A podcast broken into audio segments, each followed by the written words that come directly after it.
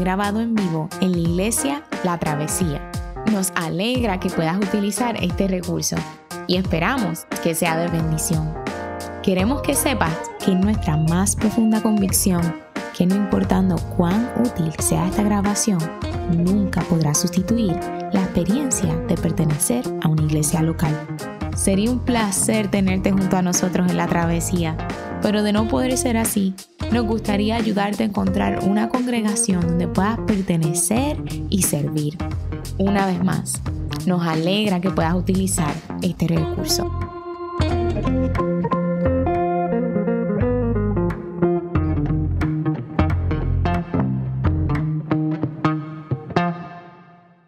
Pueden sentarse. Muchas gracias, Joselía, por orar para que el Evangelio sea proclamado esta mañana.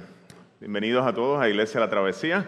Mi nombre es Yamir Alejandro, tengo el privilegio de, fungir como pastor acá en esta iglesia. Y hoy estamos eh, despidiéndonos de eh, Santiago, Santiago, el hermano de Jesús. Hoy concluimos con la serie de Santiago. Hemos estado mirando esta carta por las últimas semanas, yo, yo diría ya como unos dos, dos meses, dos a tres meses. La fe que trabaja. Así que estamos un poquito tristes, a la misma vez estamos alegres porque se acerca una nueva serie de aquel este, guerrero eh, rey del Antiguo Testamento, David. Así que pendiente por ahí porque vamos a tener una serie corta acerca de la vida de David y cómo David estaba reflejando a un rey mayor que venía luego, un guerrero mayor que venía luego. También iba a ser llamado hijo de David. El verso que comienza Qué rico escuchar a los niños de nuevo, ¿verdad? Es riquísimo. A los que están allá, no sé si lo escuchan en su casa, pero se escuchan menos niños por ahí, es riquísimo. Eh, ya extrañábamos eso en la travesía. El verso de, nuestro pasaje de hoy, capítulo 5, eh, versículo 7, comienza con el siguiente, eh, el siguiente mandamiento o exhortación de parte de Santiago. Por tanto, hermanos, tengan paciencia hasta la venida del Señor. En el pasaje de hoy, Santiago nos recuerda algo que es muy fundamental a la fe cristiana. Nosotros somos una comunidad de gente que vive en la espera. Somos una comunidad de gente que vive en la espera. Todavía no hemos recibido aquello que fue prometido. Todavía estamos de camino a un lugar donde el Señor va a vivir eternamente con nosotros. Creo que para muy pocos de nosotros esto es una noticia alentadora. Yo no sé a ustedes, a quién aquí le gusta esperar. A mí no me gusta esperar, y más aún cuando a la espera se añaden agravantes. Cuando tienes hambre y estás en la fila del servicarro y la fila del servicarro le da la vuelta al restaurante y sigue eh, por, la calle hasta afuera, se vuelve compleja la espera. Cuando eh, te toca renovar tu licencia y no te habías dado cuenta que estaba vencida y te dan un turno para el 11 de diciembre y estás asustado eh, la espera se vuelve bien, bien compleja. Este, me pasó esta semana. Este, se vuelve bien complejo esperar, ¿verdad? Y cuando tienes que hacer este, el dolor de cabeza de estar haciendo todas estas filas en el sesco, es frustrante cuando la espera se alarga. Y Santiago en su carta le escribe a una comunidad que precisamente está en la espera, en medio de la dificultad. ¿Cómo se vive en la espera? Es la pregunta que nosotros vamos a estar eh, contestando hoy por medio de este sermón. ¿Cómo vivimos en medio de la espera? Les invito a ponernos de pie en reverencia a la palabra de Dios. Les invito a buscar el pasaje que vamos a estar leyendo hoy, Santiago capítulo 5, versos desde el 7 al 19. Y nuestra hermana Jenny va a estar leyéndolo para nosotros. Leemos la palabra del Señor en Santiago 5, 7 al 20. Por tanto, hermanos, tengan paciencia hasta la venida del Señor. Miren cómo espera el agricultor a que la tierra dé su precioso fruto y con qué paciencia aguarda las temporadas de lluvia. Así también ustedes, manténganse firmes y aguarden con paciencia la venida del Señor que ya se acerca. No se quejen unos de otros. No se quejen, hermanos, para que no sean juzgados. El juez ya está a la puerta. Hermanos, tomen como ejemplo de sufrimiento y de paciencia a los profetas que hablaron en el nombre del Señor. En verdad, consideramos dichosos a los que perseveraron. Ustedes han oído hablar de la perseverancia de Job y han visto lo que al final le dio el Señor. Es que el Señor es muy compasivo y misericordioso. Sobre todo, hermanos míos, No juren ni por el cielo, ni por la tierra, ni por ninguna otra cosa, que su sí sea sí y su no, no, para que no sean condenados. ¿Está afligido alguno entre ustedes? Que ore. ¿Está alguno de buen ánimo? Que cante alabanzas. ¿Está enfermo alguno de ustedes? Haga llamar a los ancianos de la iglesia para que oren por él y lo unjan con aceite en el nombre del Señor. La oración de fe sanará al enfermo y el Señor lo levantará. Y si ha pecado, su pecado se le perdonará. Por eso, confiésense unos a otros sus pecados y oren unos por otros para que sean sanados.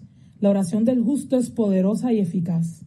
Elías era un hombre con debilidades como las nuestras. Con fervor oró que no lloviera y no llovió sobre la tierra durante tres años y medio. Volvió a orar y el cielo dio su lluvia y la tierra produjo sus frutos. Hermanos míos, si alguno de ustedes se extravía de la verdad y otro lo hace volver a ella, recuerden que quien hace volver a un pecador de su extravío lo salvará de la muerte y cubrirá muchísimos pecados. Esta es la palabra. Bien, pueden tomar asiento. Gracias Señor por tu palabra. Te pido que, que me ayudes a predicarla, Señor, con claridad, que hables a nuestros corazones. En el nombre de Cristo oramos. Amén. Hace casi dos años, Cecilia y yo tuvimos el privilegio de comprar eh, nuestra primera casa, ¿verdad? Y no que pueda comprar una segunda, porque no tengo chavos para una segunda, pero compramos nuestra casita allá en Trujillo Alto, en, cerca de Carraízo. Si ustedes conocen el área de las lechoneras, por allí estamos nosotros. Pueden darnos una llamadita y parar por allí para tomarse un café. Cecilia, es una, mi esposa, es una agrónoma. Así que el requisito más importante para ella, y por eso nos tardamos en conseguir una casa, es que la casa tuviera un buen patio para sembrar. Eso no era negociable para Cecilia. Todo lo demás era negociable. Así que conseguimos una ya por el campo de Trujillo. Luego de unos meses viviendo en la casa, Cecilia comenzó a levantarse todos los días, y esto sin mentir, todos los días, a trabajar y a empezar a formar un huerto en la casa. Unos meses más tarde, el huerto de Ceci estaba repleto de unas batatas exóticas que ella sembró, que consiguió eh, por correo. Eran como violeta oscura, sabían buenísimas. Eran unas batatas que yo nunca había visto en mi vida. Y hay dos cosas que a mí me impresionaron muchísimo de, todo este proceso de, la siembra de, de las batatas exóticas de Cecilia. Y el primero era, a mí me impresionaba muchísimo ver todo el trabajo que ella pasó solamente para preparar el terreno. Yo la veía trabajando duro todos los días, mañana tras mañana. Yo le decía, pero ¿dónde están? No te veo sembrando, no te veo haciendo nada. Y me dice, no, estoy cavando dos pies de profundidad para que las raíces puedan, la tierra se suelte y las raíces puedan eh, alcanzar profundo y pueda darse una buena cosecha. Y era impresionante ver todo el trabajo quedaba no solamente el proceso de regar las plantas, sino preparar el terreno. Y lo segundo que me dio eh, mucha, me impresionó muchísimo fue la cantidad de batatas que nosotros cosechamos. Unos meses más tarde teníamos batatas para regalar y así lo hicimos con la familia. Este ejemplo de la agricultura es el primer ejemplo que Santiago nos presenta hoy en su relato para ayudarnos a nosotros a entender este proceso de la espera, de cómo vivir en la espera. Miren cómo comienza nuestro texto de hoy. Por tanto, hermanos, tengan paciencia hasta la venida del Señor. Miren cómo espera el agricultor a que la tierra dé su precioso fruto y con qué paciencia aguarda las temporadas de lluvia. Así también ustedes manténganse firmes y aguarden con paciencia la venida del Señor que ya se acerca. Santiago le dice a la congregación, miren, presten mucha atención a la paciencia con la que el agricultor espera, espera el fruto de su trabajo.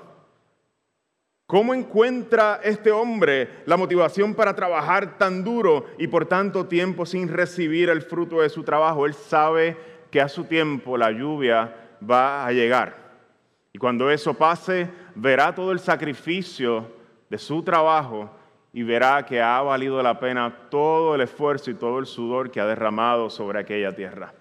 Santiago nos dice, miren cómo espera con paciencia el agricultor las temporadas de lluvia. Así también ustedes manténganse firmes y aguarden con paciencia la venida del Señor.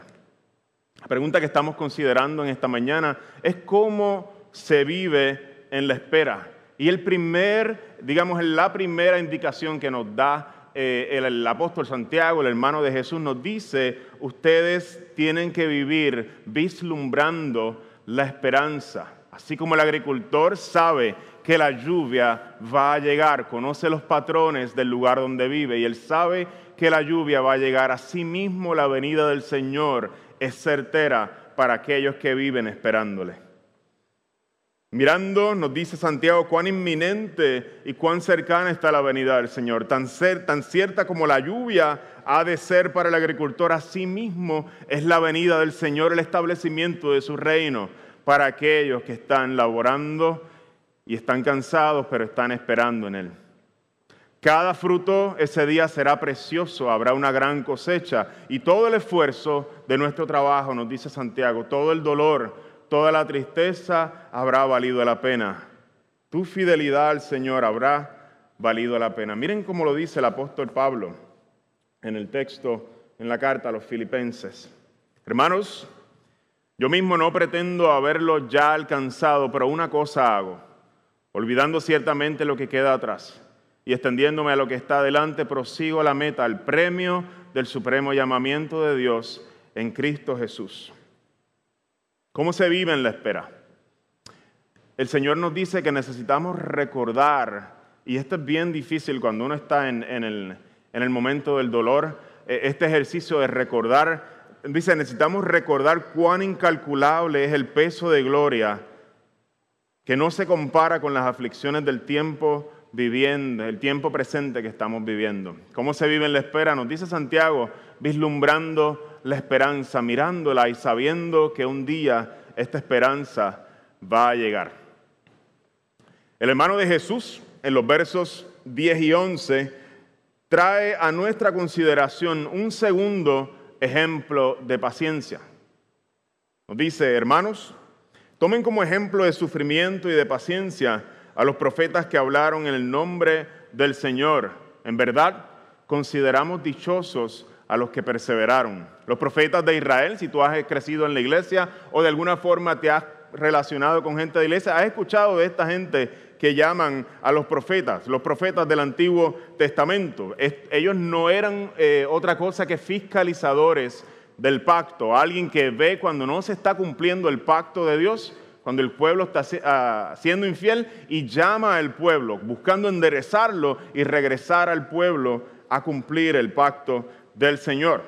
Hablaban los profetas a los reyes de Israel, se dirigían, le decían, estás haciendo esto mal, necesitas arrepentirte e ir en otra dirección. Hablaban también al pueblo de parte de Dios.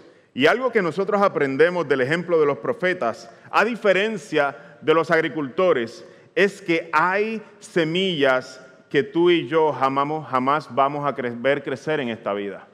Los agricultores reciben el fruto y se alegran. Los profetas, a diferencia, nos dice la escritura que muchos de ellos fueron muertos a golpe, matados a filo de espada, aserrados.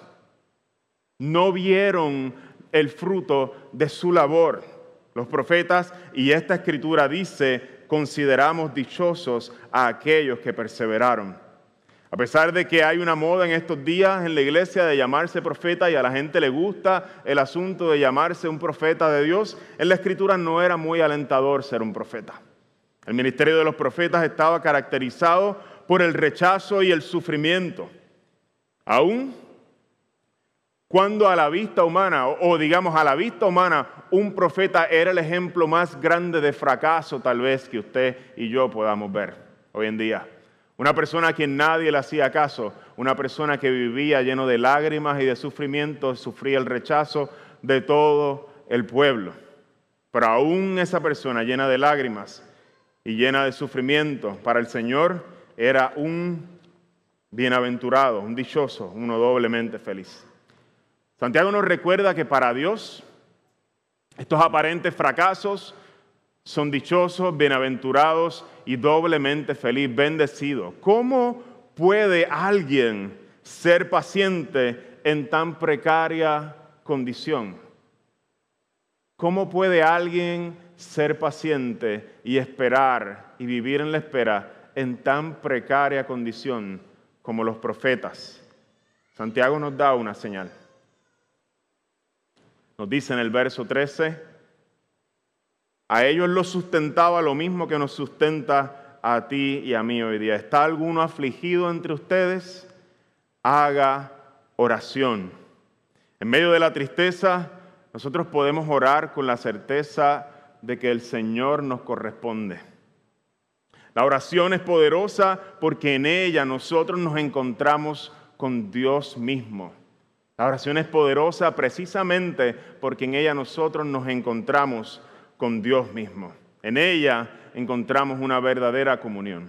Nos dice Santiago, está afligido alguno entre ustedes, siente el dolor de los profetas, siente la tristeza, se siente desanimado en el camino, no sabe cómo esperar en el tiempo de dificultad. Santiago nos dice, haga oración, te desgarra el corazón ver a tu familia, te desgarra el corazón ver a tus hermanos, a tus primos, a tus hijos destruirse unos al otro, ver a tu papá, ver a todos aquellos seres que amas destruir sus vidas, te desgarra el corazón, al igual que los profetas, ora por ellos. Ora una vez más por ellos. Ora por el corazón de tus hijos cuando te desgarra lo que hacen, por el corazón de tu esposo, de tu esposa, para que conozcan al Señor y sean sanados. Muchos de nosotros hoy Muchos de nosotros hoy podemos dar testimonio de cómo Dios contesta las oraciones de madres y abuelas cuyos corazones han sido desgarrados por la infidelidad de sus hijos y nietos. Dios escucha la oración. ¿Está alguno entre ustedes afligido? Haga oración. Pero la oración no es simplemente una práctica privada. La oración también es un regalo para conectar con tus hermanos, para conectar con la comunidad cristiana que también está esperando igual que tú, que también está sufriendo igual que tú, que también tiene dificultades igual que tú. Ella, con ella no solo hablamos o tenemos comunión sola con Dios, sino con ella también tenemos comunión con la familia de la fe. Por eso Santiago en medio de la espera le dice a los creyentes, ¿está enfermo alguno entre ustedes? Haga llamar a los ancianos de la iglesia para que oren por él y lo unjan con aceite en el nombre del Señor. Santiago también le dice a los creyentes, por eso confíense, confiésense unos a otros sus pecados y oren unos por otros en este tiempo de espera para que sean sanados. La oración del justo es poderosa y eficaz. Santiago nos ofrece como una alternativa a la apatía, como una alternativa al pesimismo, como una alternativa a apagar nuestras emociones por el dolor, como una alternativa a llenarnos de amargura por el dolor que estamos recibiendo, Santiago nos dice, haz oración. Y no solamente la hagas solo, invita a otros. Estás enfermo, diles que oren por ti. Te sientes triste, diles que oren por ti. Has cometido pecados, confiésate uno con unos con otros, porque ahí hay sanidad. Santiago nos dice que en la comunión con Dios y en la comunión con los hermanos está la clave para nosotros poder esperar. Es patético sufrir solo. Es patético sufrir solo. Es demasiado duro. Demasiado duro. Y Santiago nos dice, tú necesitas a gente apoyándote en el momento en que tú estás sufriendo. No lo puedes hacer solo. Como vivimos en la espera, necesitamos la comunión con Dios y necesitamos también hermanos que vengan a sostener nuestros brazos. Ora con tus amigos. ¿Te sientes caído? Llama a tus hermanos de la iglesia, llama a tu familia creyente, llámalo, ora con ellos. Hay fuerza del Señor en la comunión. Confiesa tus pecados.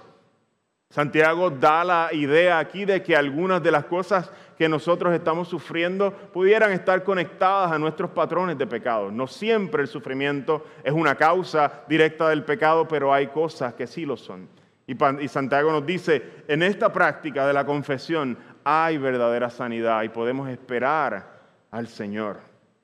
Qué patético es vivir una vida cristiana sola, qué patético con todo el dolor que nosotros sufrimos. ¿Cómo vivimos en la espera? Santiago nos dice, no solamente abrazando la esperanza, sino buscando la comunión con Dios y con los hermanos. Hay vida ahí, hay sanidad en ese proceso. Hay una cosa más que Santiago nos invita a hacer antes de culminar este pasaje de hoy. Miren el texto, el verso 11, la segunda parte de este verso. Ustedes han oído hablar de la perseverancia de Job y han visto lo que al final le dio el Señor. Es que el Señor es muy compasivo y misericordioso. Santiago, como un buen pastor, invita a la comunidad a recordar una de las historias más hermosas de la Biblia, una de las más conocidas. Muy probablemente Santiago aprendió esta historia con su hermano Jesús en la escuela bíblica, allá en la sinagoga, donde enseñaban a los niños. Santiago, y es muy interesante, no tiene que explicar esta historia a nadie de los recipientes de su carta. ¿Sabes por qué? Porque muy probablemente estos recipientes de la carta de Santiago también fueron a la escuela bíblica y también conocían esta historia, de manera que Santiago no tiene que explicarle los detalles de ella. Han oído hablar de la perseverancia de Job, conocen también cómo Dios le acompañó en su momento de oscuridad y cómo le bendijo al final de sus días. ¿Por qué les estoy diciendo todas estas cosas, familia de la travesía? Porque todas las historias que están en la escritura, todas y cada una de ellas, historias milenarias, historias que tienen cerca de cuatro mil años algunas, y todas y cada una de ellas tienen como fin que nosotros conozcamos el carácter de Dios en ellas, porque estas historias se van a repetir. Estas historias tú y yo las vamos a vivir una y otra vez en nuestro entorno y vamos a necesitar reconocer cómo Dios ha actuado en el pasado para nosotros poder ponernos el lente e interpretar nuestro sufrimiento en el presente. Estas historias son sumamente poderosas. Estas historias son sumamente poderosas. Cada una está susurrando algo de Dios, que Dios es misericordioso y bondadoso para que cuando nosotros nos encontremos en la espera, en medio de la dificultad, nosotros podamos mirar e interpretar hasta la luz de estas historias lo que estamos viviendo. El Señor desea que nosotros aprendamos por medio de ella a operar, a, conocer cómo Dios opera en las circunstancias difíciles de la vida. Y quiero que prestes atención, tú que eres papá o mamá, que estás aquí o estás escuchándonos desde tu casa, todo el trabajo que nosotros pasamos, especialmente nuestro hermano José Elías y el Ministerio de Niños, con producir la travesía Kids no tiene el fin de entretener principalmente a los niños. Nos encanta, hacemos unas boberías ahí, brincamos y lo pasamos súper bien porque es una chulería, pero no tiene como fin principalmente ser un entretenimiento. Esta tradición de leer historias como lo están haciendo nuestras hermanas en la cámara de la travesía Kids, leérselas a los niños no es una invención nuestra. No es que nos pusimos creativos e inventamos algo nuevo, es una tradición milenaria.